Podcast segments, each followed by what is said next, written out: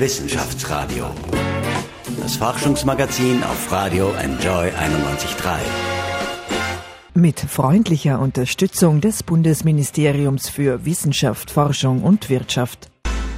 Wie spannungsgeladen sind denn eigentlich Winterspiele in Südkorea, wenn es da immer wieder Probleme der Welt mit dem Nachbarn Nordkorea und mit dem Diktator gibt? Und wie gut ist Österreichs Skiteam eigentlich für Südkorea aufgestellt? Herzlich willkommen, ich bin Paul Buchacher. Spannende Fragen an den Sportmediziner Erich Altenburger. Ich freue mich sehr, ihn hier in seiner Praxis in Korneuburg zu treffen. Vielen Dank, dass Sie sich so kurz vor dem Ereignis Zeit nehmen.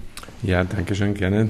Ja, das Korea ist natürlich schon eine Herausforderung für uns, für äh, die Läufer. Also einerseits von der Zeitverschiebung her, aber auch natürlich von, von den Gegebenheiten, die dort herrschen. Wir wissen vom vorigen Jahr oder von vor zwei Jahren, wie die Pisten dort ausschauen. Aber trotzdem muss man sich natürlich speziell für die Olympischen Spiele vorbereiten. Und genau da möchte ich einhaken, Herr Dr. Altenburger. Wie sieht denn so eine Vorbereitung auf so ein Großereignis aus, aus sportmedizinischer Sicht? Was hatten Sie in den letzten Wochen, den letzten Monaten alles zu tun? Ich nehme an, dass das ein ganz strenger Plan ist, nachdem alles abzuarbeiten ist, nicht? Ja, die Olympischen Spiele sind im Gegensatz zu den, zu den Weltcuprennen oder beziehungsweise zu den Skimeisterschaften, also zwischen, zu den Ski-Weltmeisterschaften, schon ein Unterschied, weil ja die Organisation eigentlich nicht von der FIS ist, sondern eigentlich vom Olympischen Komitee, also vom österreichischen Olympischen Komitee. Es wird da die ganze Vorbereitung über das ÖOC gemacht und eher weniger über den ÖSV. Da gibt es natürlich, also gerade in meinem Part, also in der Medizin, gibt es verschiedene Voraussetzungen, die man erfüllen muss. Wir haben dort im Olympischen Dorf eine Klinik dort, die wir teilweise bespielen und auch einen Verantwortlichen für den Skisektor, also für den alpinen und nordischen Sektor. Und der, äh, das ist der Jürgen Badhofer, und der Jürgen hat uns schon ausgeschickt, also allen Ärzten, die da mitfahren, so eine Liste an Medikamenten, auch an, an Bandagen und Orthesen, die wir dann eventuell dann dort speziell zusätzlich noch brauchen würden. Eine gewisse Grundvoraussetzung gibt es dort schon in, in Korea, natürlich in dem Olympischen Dorf, aber es gibt dann für uns speziell dann halt einige Dinge, die wir gerne mitnehmen würden. Wie gut aufgestellt sehen Sie denn eigentlich unser Olympiateam, Herr Dr. Altenburger? Sie, der ja wirklich viel Einblick auch hat. Denken Sie, da sind gute Medaillenchancen drin oder ist es sozusagen an der Weltspitze mittlerweile schon so dünn, dass es schwieriger werden werden könnte? Naja, ich glaube, wir sind da schon gut aufgestellt. Also gerade die, ich fahre mit den Damen mit und die Damen sind ja in den Wettbewerben, wenn man die vorjährigen Ergebnisse von 2017 von der Skiweltmeisterschaft in St. Moritz, da haben wir eine Goldmedaille, eine silberne und eine bronzene, also das ist schon ganz gut. Ich glaube, da haben die anderen schon mehr vor uns Angst als wir von denen. Wie aufwendig ist denn das, wenn das jetzt in Südkorea dann losgeht? Wie darf man sich das vorstellen, diesen ganzen Transport oder Transfer von Personen, von äh, Equipment sozusagen in dieses von Österreich doch sehr weit entfernte Land? Welche Logistik steckt da auch dahinter, die für Sie als Sportmediziner relevant ist? Ja, die Logistik ist schon ziemlich aufwendig. Also wir sind ja auch im Sommer, zum Beispiel voriges Jahr waren wir auch in Neuseeland, so wie jedes Jahr. Und da ist ja diese Logistik ebenfalls schon gemacht worden. Das heißt, da ist ein, ein Transporter, der ähm, einige Wochen bevor wir dann wegfahren, schon ähm, weg. Das heißt, das wären da, ich schätze mal, an die 120, 150 Paar Ski rübergeschickt, äh, dann zusätzlich die ganze die Arbeitsstätten für die, für die Ski-Servicemänner, die muss man auch bereitstellen. Das heißt sämtliches Equipment für die, äh, für die Serviceleiter, aber auch natürlich alles andere an Material, was irgendwie nicht unbedingt am Körper getragen wird und mich nicht persönlich mitgenommen wird, wird vorher schon weggeschickt. Also das wird in Korea genauso sein. Wie spannungsgeladen sehen Sie denn diese Winterspiele eben im Hinblick darauf, dass Südkorea der unmittelbare Nachbar zu Nordkorea ist und dass es da immer wieder auch Konflikte gibt, gerade zwischen den USA und dem äh, Diktator Kim in Nordkorea? Naja, da denkt man natürlich nach, wenn man so knapp ein so großes, ein großes Ereignis neben einem sagen wir, sehr extremen Land hat. Aber ich glaube, ich vertraue da eigentlich eher der, ich vertraue da eher dem Olympischen Komitee, dem internationalen und auch der Weltpolitik, dass man so wie immer eigentlich, weil der Grundgedanke der Olympischen Spiele war ja immer, dass in der Zeit der Olympischen Spiele eigentlich die Kriege ausgesetzt wurden. Das war ja auch in der Artikel schon so, dass falls da Stammesfäden gegeben hat, war in der Zeit der Olympiade, war das eigentlich immer ausgesetzt und war so ein Übereinkommen, dass da nichts ähm, nicht gekämpft werden kann oder soll. Wie darf man sich diese Südkorea-Tage, diese Winterspieltage vorstellen aus Ihrer Sicht? Ja? Müssen sie eigentlich rund um die Uhr im Einsatz sein? Gibt es dann quasi wenig Schlaf? Gibt es sozusagen ständig Bereitschaftsdienst? Wie nervenaufreibend, wie anstrengend sind solche Winterspiele für Sie? Ja, das ist ganz sicher so, dass es 24 Stunden Bereitschaft ist. Also das heißt, mit Handy und mit, mit Funk ist man natürlich permanent im Einsatz und man betreut ja jetzt natürlich hauptsächlich die Athleten, aber natürlich auch den ganzen Trost, der rundherum mitfährt. Also die Serviceleute, die werden auch krank und auch die Trainer und sonst alle, die da zum österreichischen Team dazugehören, werden natürlich mitbetreut oder müssen mitbetreut werden. Aber Hauptaugenmerk ist natürlich, äh, möglichst die Athleten optimalst einzustellen. Und können Sie uns da ein bisschen Einblick geben, wie dieses Einstellen der Anführungszeichen funktioniert? Ja, gibt es sozusagen vor jedem Rennen nochmal ein Durchchecken aus medizinischer Sicht?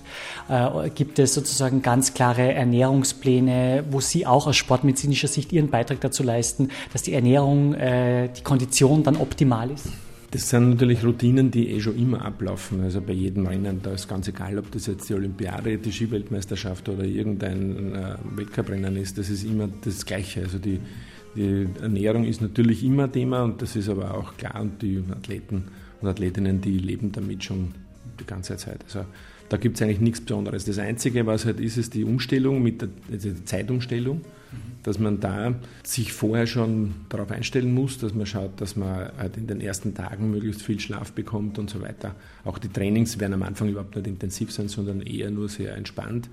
Und erst dann äh, zu, zu, den Rennen hin, ist es ja so, dass die Speedbewerbe eher am Ende der Olympiade sein werden, was ja eigentlich ein bisschen kritisch ist, weil der Abfahrtslauf am Schluss ist natürlich, wenn, der, wenn da das Wetter nicht mitspielt, gibt es eigentlich keinen Spielraum, um das irgendwie äh, zu verschieben.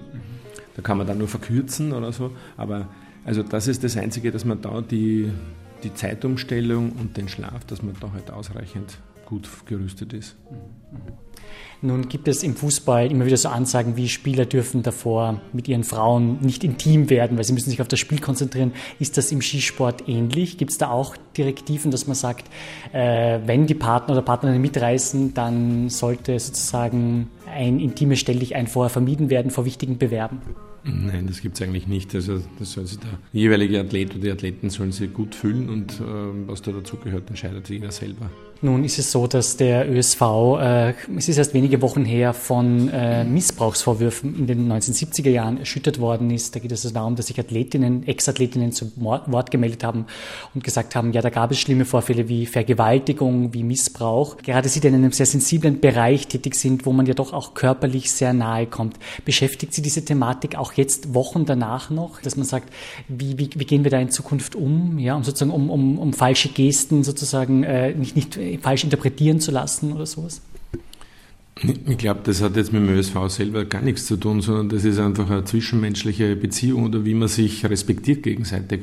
Und das ist natürlich dort, wo man eng zusammenarbeitet, natürlich schwierig. Aber ich glaube, das ist jetzt nicht wirklich ein Sportart-spezifisches oder ÖSV-spezifisches Thema, sondern ein allgemeines. Dort, wo halt Leute eng zusammenarbeiten, äh, kommt es zu Berührungen und man muss halt da klare Grenzen setzen, bis wohin das halt gehen kann oder darf. Erst vor wenigen Monaten hat eine olympische Kunstturnerin auch ähm, ja, einen Trainerarzt sozusagen bezichtigt, sie missbraucht zu haben. Das Missbrauchsthema ist groß. Es war im ÖSV jetzt mit diesen Vorwürfen vor einigen Wochen schon sehr groß. Äh, wie denken Sie, kann da eine Aufarbeitung erfolgen, wo man sozusagen sagt, ja, äh, man gibt der Öffentlichkeit das Gefühl, man nimmt das sehr ernst. Äh, was für Schritte müssten da gesetzt werden? Ja, auf jeden Fall. Also dieses Thema muss angesprochen werden, es muss auch ernst genommen werden, das ist ganz klar. Verraten Sie mir, zumindest soweit Sie das tun dürfen, ein, zwei Strategien, die Sie als Sportmediziner einbringen für Großbewerbe wie jetzt Olympia in Südkorea, ja, was die Läuferinnen und Läufer betrifft, was die Vorbereitung betrifft, was den optimalen Zustand des Körpers betrifft, der ja Hochleistung dann betreibt? Naja, ich glaube, da ist jetzt Süd, also die Olympiade ist jetzt für den Körper selber eigentlich nicht wirklich ein anderes Rennen wie jedes Weltcuprennen. Mhm. Also und ich glaube, also diese Routine, die man vor dem Start hat, ist beim Weltcuprennen genauso wie beim bei der Weltmeisterschaften wie bei der Olympiade. Also ich glaube, da gibt es keine extra Vorbereitung. Die Läuferinnen wissen oder die Läufer wissen, dass halt bei der Olympiade so wie bei der WM halt nur um die ersten drei Plätze geht. Und das ist halt vielleicht das einzig Spezielle und dass die Mannschaft, die dorthin fährt, halt nicht so groß ist. Sondern es sind halt nur pro Land ähm, einige genannt und die dürfen halt mitfahren und das ist halt der Kader weniger, also kleiner. Aber das Rennen ist eigentlich ziemlich gleich. Wissenschaftsradio. Das Forschungsmagazin der FH Wien der WKW. Sie sind jetzt seit vielen Jahren äh, Teamarzt eben auch für äh, den ÖSV-Bezug. Sie sind aber auch äh, im vergangenen Jahr bei der Beachvolleyball-WM in Wien, auch da waren Sie äh, ärztlich tätig. Sie wurden ja, habe ich gelesen, in Eisenstadt geboren.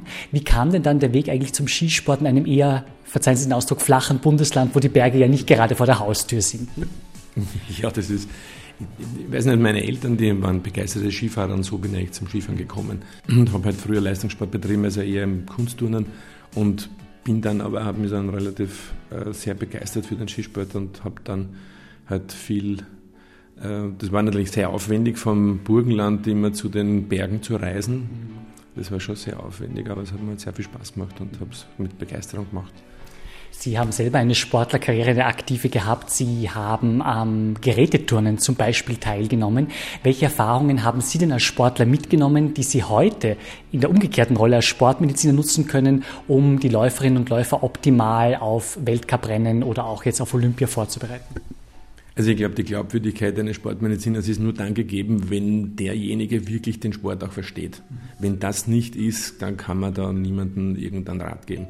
Das muss der Sportler muss merken, dass man weiß, wovon man spricht und was, welche äh, Dinge man benötigt im Sport, also welche Voraussetzungen da sind, was das bedeutet, ein, zum Beispiel eine Trainingspause von einer, von einer Woche. Das wird im Spital, in jedem Spital in Österreich relativ großzügig ausgesprochen, aber das wird für einen Sportler, ist es eine Katastrophe, eine Woche nichts zu tun. Das geht gar nicht. Ja, man muss halt dann überlegen, wie man den, den das Trainingsplan halt verändert, um trotzdem weiter zu trainieren und halt die verletzte Stelle oder die überlastete Stelle auszulassen. Also ich glaube, dass das ganz, ganz wichtig ist und ich glaube auch, dass alle, die da beteiligt sind, auch von auf so eine mm, Erfahrung zurückgreifen können. Wissenschaftsradio. Forschung einfach erklärt. Präsentiert von der Fachhochschule Wien der WKW auf Radio Enjoy 91.3. Wunderschönes Wetter, perfekte Pisten und ein relativ gebeuteltes Geldbörserl. Skifahren ist super, aber leider auch ein bisschen teuer. Es gibt aber zwei Skistars, die haben sich vorgenommen, die Skiherzen höher schlagen zu lassen und den Skiurlaub insgesamt ein wenig günstiger zu machen. Rainer Schönfelder und Hermann Mayer mit Kui, einem Unternehmen, das sehr gute und günstige Skiurlaube anbietet. Willkommen beim Wissenschaftsradio. Mein Name ist Michel Mehle und einer der Gründer, der ist jetzt bei uns, nämlich Rainer Schönfelder. Hallo. Hallo. Freut mich sehr, dass du da bist. Danke für die Einladung. Bevor wir zu QI kommen, ähm, eine ganz kurze Frage. Hermann Mayer hat Marcel Hirscher natürlich schon gratuliert zu seinem 54. Weltcupsieg. Aber ihr arbeitet ja zusammen, ihr seid Business-Kollegen. Hast du ihn da erlebt? Hat er da ein bisschen gezittert irgendwie, bevor dieser Weltcup-Sieg kam? Oder wie, wie war er da drauf? Ja, es war ja absehbar. Also es hat sich ja schon äh, relativ klar gezeichnet, dass der Marcel in diese Richtung gehen würde. Jeder Sportler hat so seine eigenen Eitelkeiten, das ist normal, sonst kommt man nicht dorthin, was ist. Aber grundsätzlich ist er fair, hat der Marcel ja auch ganz offiziell dazu gratuliert. Und es ist eine andere, äh, andere äh, Zeit, eine, äh, eine andere, andere Rahmenbedingungen, sodass ich glaube, dass das kein Thema sein wird für jemanden. Das wird er verkraften. Marcel Hirscher zieht noch ziemlich an, die Preise beim Skifahren ziehen auch ziemlich an. Was macht ihr denn mit Kui, dass das nicht so weiter der Fall ist? Ja, äh, Kui Alpin, um genau zu sagen, ist eigentlich eine, eine, eine Idee, die wir mit Hermann ursprünglich gehabt haben, dass wir, wir wissen, dass der Skisport äh, ein bisschen aufs Geldbörsal geht, aber ehrlich gesagt war Skifahren nie günstig. Also es war, man braucht einfach viel Accessoire, vom Skimaterial über die Liftkarte bis hin zur Unterkunft. Und es ist uns schon aufgefallen, dass es in einem gewissen Bereich im Unterkunftssektor gewisse Bereiche nicht mehr oder weniger angeboten werden. Das sind genau die Bereiche wie Skipensionen. Die gibt's nicht mehr, die werden weniger, die Generationen, die Kinder wollen den elterlichen Betrieb nicht mehr übernehmen. Das heißt uns auch im Skisport, im, äh, aktiven Bereich auffallen. Und dann kam die Idee, ein schlank und rankes, effizientes äh, Konzept in die Alpen hinzustellen, wo wir die Möglichkeit haben, dass wir das machen. Und das machen wir. Ganz einfach. Gibt es denn besondere Angebote? Wir sind mitten in der laufenden Saison ja. im Februar. Ähm, plant ihr was mit QI, um jetzt das noch besonders anziehen zu lassen in der Hauptsaison? Es ist so, dass unser ganzheitliches Konzept, wie wir es haben, einen sehr effizienten, äh, ein effizientes Preis-Leistungs-Verhältnis wir anbieten. Jetzt kann natürlich, ich möchte an dieser Stelle auch sagen, viele gibt es, die sagen, auch das ist nicht günstig. Es gibt unterschiedliche Ansätze, was ist denn preiswert oder was ist leistbar. Aber ich glaube, wir haben ein sehr tolles Preis-Leistungs-Verhältnis. Wir haben schöne, neu gebaute Häuser ähm, wo man sich wohlfühlt, ähm, wo die Angebote im Speziellen für die Familien, glaube ich, sehr attraktiv sind. Also wir haben ja das sogenannte Familienzimmer, wo zwei benachbarte identische Zimmer mit einer Verbindungstür verbunden werden. Und je mehr diese Zimmer belegt werden, desto effizienter wird es. Also für Familien, die ein bisschen mehr äh, Kinder haben und sagen, äh, ich möchte aber meiner Familie diesen Skispaß gönnen, sind wir natürlich perfekt geeignet. Jetzt seid ihr ja zwei richtige Wettkampftypen, der Hermann Mayer, dein Kollege und du. Wie ist es, wenn man da zusammen ein Unternehmen macht oder führt? Kracht man da öfter aneinander, weil jeder hat seine eigenen Vorstellungen oder seid ihr eh ganz kommod? Ähm, wir hätten ja das nicht begonnen, wenn wir uns nicht beide einig wären, dass wir grundsätzlich am gleichen Strang ziehen. Also dort, wo die Reise hingehen soll, da sind wir uns äh, klar einig.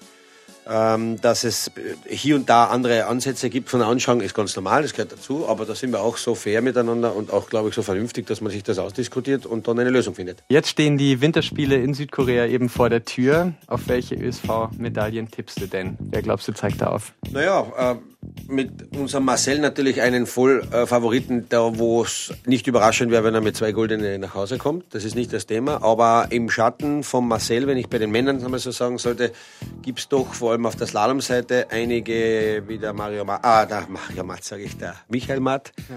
Der in die Fußstapfen seines Bruders treten könnte und gleich mit einem Olympiasieg dort anfängt, wo der Bruder aufgehört hat. Ne? Das wäre natürlich ein Wahnsinn. Ähm, Im Abfahrtsbereich die, meine Kärntner Kollegen, die da die Fahne hochhalten, denen traue ich durchwegs eine Medaille zu, kann auch auf Gold gehen. Die sind zwar noch nicht so in die Gänge gekommen, aber das, vielleicht ist das genau richtig so, dass man vor Olympia noch nicht äh, so richtig durchgestartet äh, ist. Große Gegenspieler von Marcel ist, ist und bleibt der Christoffersen im Slalom und im, im Riesenslalom, der auch vom, von der Emotion her, glaube ich, sehr zornig ist, der noch eine Rechnung offen hat auf diese Saison bezogen. Also das, das würde ich als Gefahr sehen, weil dem Marcel ist es schon sehr gut gelaufen.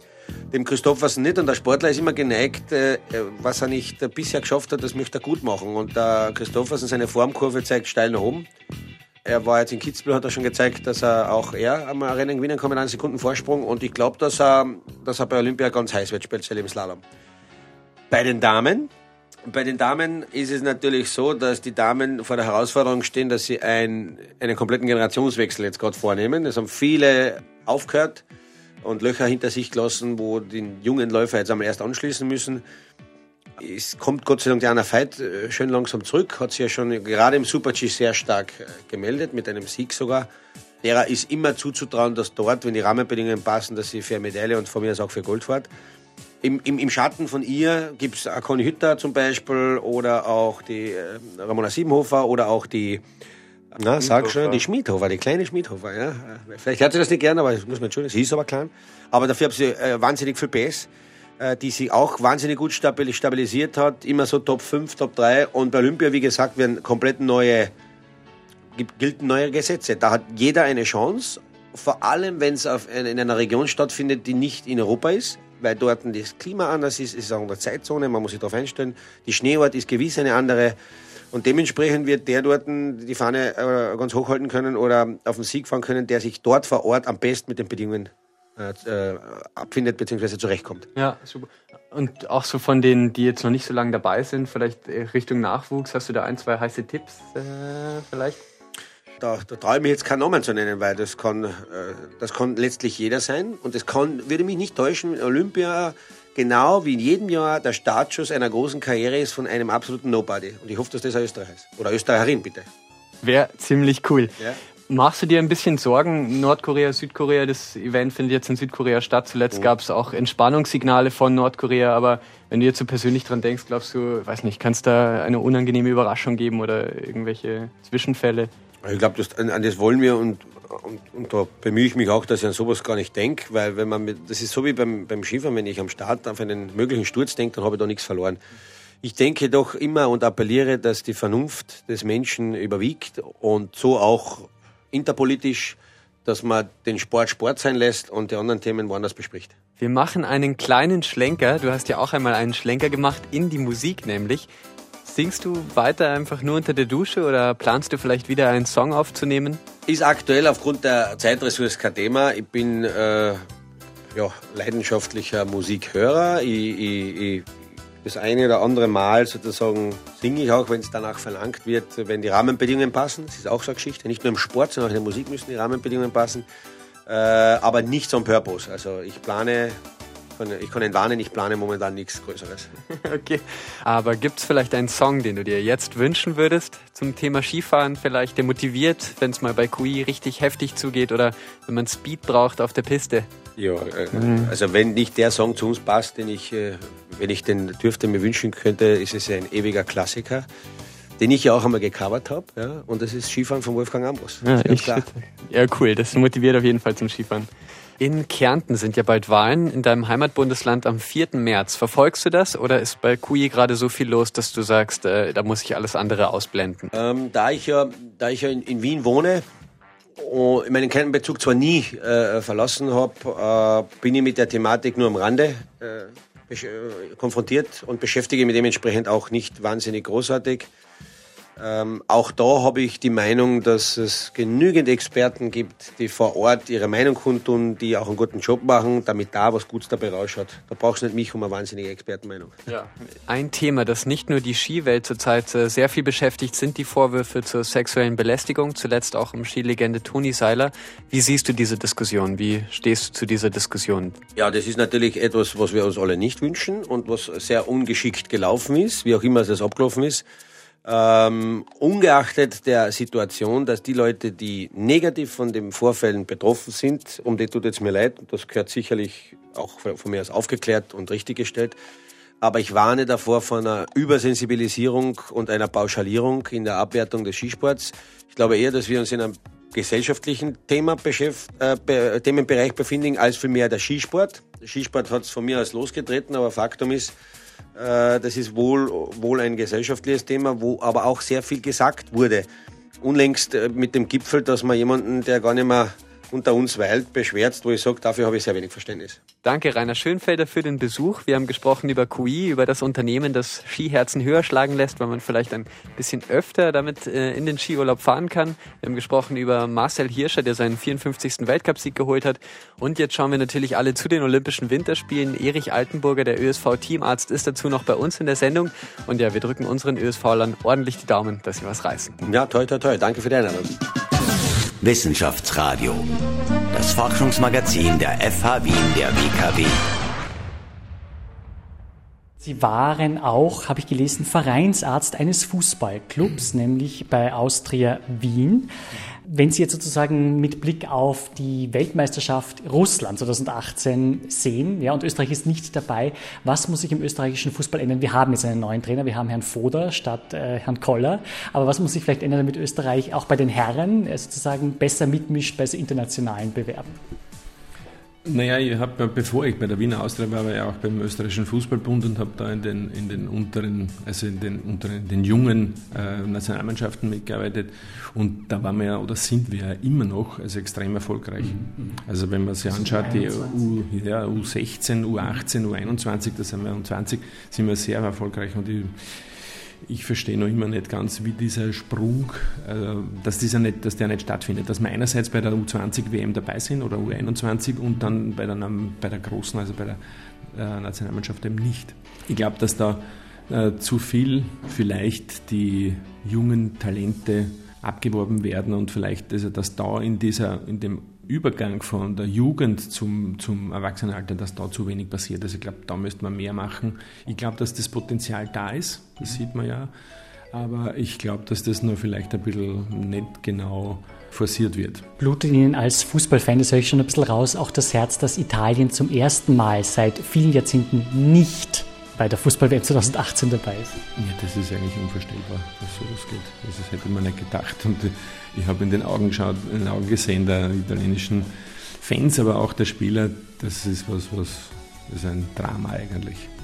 Also ich glaube, so kann man das wirklich sagen. Höhen und Tiefen, die gab es auch im vergangenen Jahr bei der alpinen Ski-WM in St. Moritz. Ja. Es gab da eben zum einen Jubel für Nicole Schmidhofer, Goldmedaille, die so hart dafür gearbeitet hat, die so viele Rückschläge einstecken musste und dann doch so erfolgreich war. Und dann gab es aber auch leider die Geschichte mit Miriam Puchner. Wie haben Sie diese alpine Ski-WM, die jetzt doch ein bisschen über ein Jahr zurückliegt, noch in Erinnerung? Ja, mit der Schmiede, das war ganz lustig, weil wir gemeinsam vorher äh, in Saalbach trainiert haben, bevor wir zur WM, also bevor wir nach St. Moritz gefahren sind. Wir haben dann dort mit den, was halt ganz normal ist oder üblich ist, dass man mit den anderen Nationen trainiert. Und da waren zum Beispiel die Kanadier mit uns in Saalbach bei der Super-G-Strecke und da war die Schmiede eigentlich hinter dem Eric G. eigentlich nicht wirklich weit weg. Wie wir ja wissen, hat der Eric G. dann den Super-G gewonnen und die Schmiede war da ähm, vielleicht eine Sekunde hinten maximal. Und ich bin dann mit ihr, wir sind dann gemeinsam nach St. Moritz gefahren und ich habe sie dann mitgenommen, das letzte Stück. Und da haben wir schon gesprochen, wie das ist, weil also 2015 gemeinsam in Weil waren mhm. und in Weil hat sie ja die Blecherne bekommen, also die, die, die, die, den vierten Platz. Ja.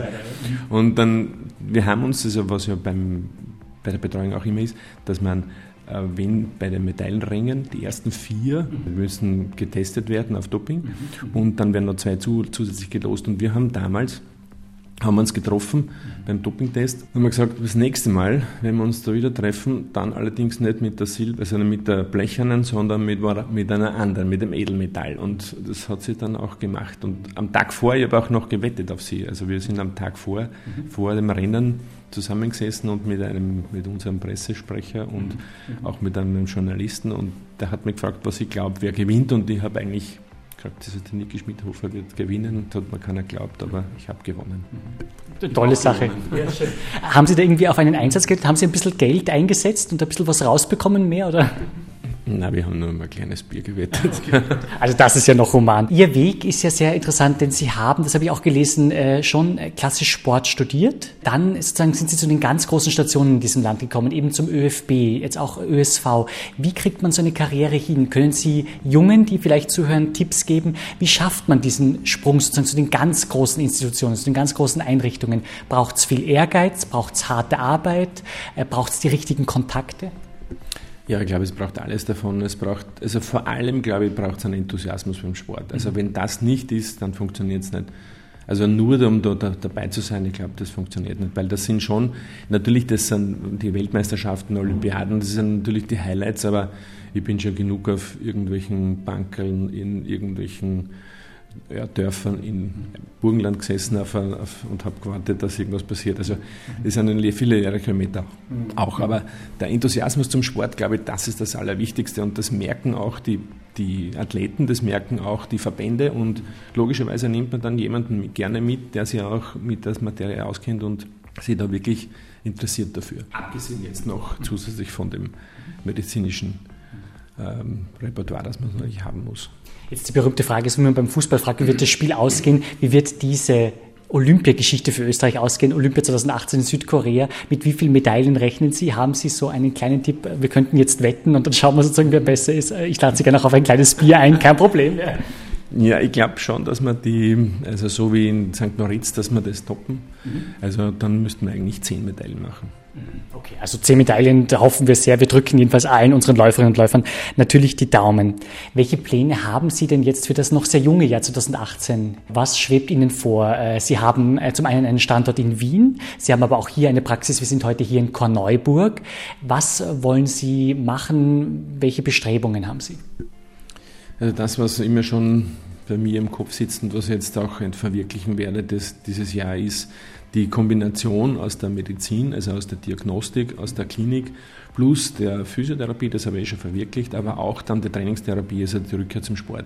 Ich glaube, das ist ganz wichtig und das fehlt auch teilweise ähm, vielerorts, dass man einen Sportler wirklich rundum betreuen kann. Das heißt, einerseits, wenn jetzt mal was passiert, braucht man die Diagnostik, die muss man schnell äh, gewinnen. Man muss äh, dann die richtigen Entscheidungen treffen, ob jetzt operative Therapie oder konservative Therapie. Man braucht dann ein Team von Physiotherapeuten, die sie dann wirklich um, die, ähm, um diese Sache annehmen, die dann auch die, das Wissen haben, richtig auf Verletzungen zu reagieren. Und dann braucht man aber zusätzlich noch, wenn die Physiotherapie quasi die medizinische Therapie äh, zu Ende ist, dann braucht man einen Trainerstab, der mit dem Sportler gemeinsam den Wiedereintritt in den Sport äh, schafft. Mhm. Ich glaube, diese Kombination, die ist ganz wichtig, ist im Spitzensport selbstverständlich, ist im Breitensport nicht so ganz selbstverständlich. Und das würde ich auf jeden Fall gerne machen. Wie wird denn der Spitzensport der Zukunft aussehen? Jetzt haben wir in Fitnesscentern schon Maschinen, die quasi Leute mehr oder weniger durchschütteln. Ja, sozusagen, die Leute sind nicht mehr so selbst aktiv oft, sondern es gibt eine Maschine, die sozusagen diese Aktivität irgendwie unterstützt. Ja, und äh, alles ist irgendwie motorisiert, unter Anführungszeichen. Sehen Sie das auch im Spitzensport so oder ist das längst schon Realität, dass auch die ganz großen Sportlerinnen und Sportler äh, sozusagen von Maschinen sozusagen fit gemacht werden, anstatt dass sie selber äh, äh sozusagen viel Schweiß verlieren? Ich glaube, das ist im Spitzensport gar kein Thema. Also im Spitzensport weiß jeder, da kann man nicht, da kann keine Maschine irgendwas machen, sondern das muss man selber machen. Das geht nur selber und ich glaube, das ist da eher nur im Breitensport wirklich ein Thema, im Spitzensport sicher nicht. Ja, vielen Dank, Dr. Erich Altenburger, für ein sehr spannendes Gespräch. Ich bin jetzt schon wieder auf dem Weg zurück nach Wien, habe die Praxis hier in Korneuburg schon verlassen und wir wetten tatsächlich um ein kleines Bier, denn ich wette ein bisschen dagegen, frevelhafterweise. Ich wette, dass wir nur neun Medaillen machen bei den Olympischen Winterspielen, die jetzt dann bald beginnen. Und er wettet eben, dass es zehn Medaillen sind. Ja, wir werden sehen, wer recht hat und wer dann am Ende das Bier bezahlen wird. Das werden wir natürlich dann auch gerne auf Facebook, auf unserer Facebook-Seite facebook.com slash Radio auflösen. Vielen Dank, dass Sie beim Wissenschaftsradio mit dabei waren, mit einem brandaktuellen Thema mit den Olympischen Winterspielen 2018 in Südkorea. Ich freue mich schon sehr auf die nächste Ausgabe mit Ihnen. Bis bald, machen Sie es gut. Wissenschaftsradio, das Forschungsmagazin. Jeden Dienstag von 10 bis 11. Alle Infos unter Enjoy Radio.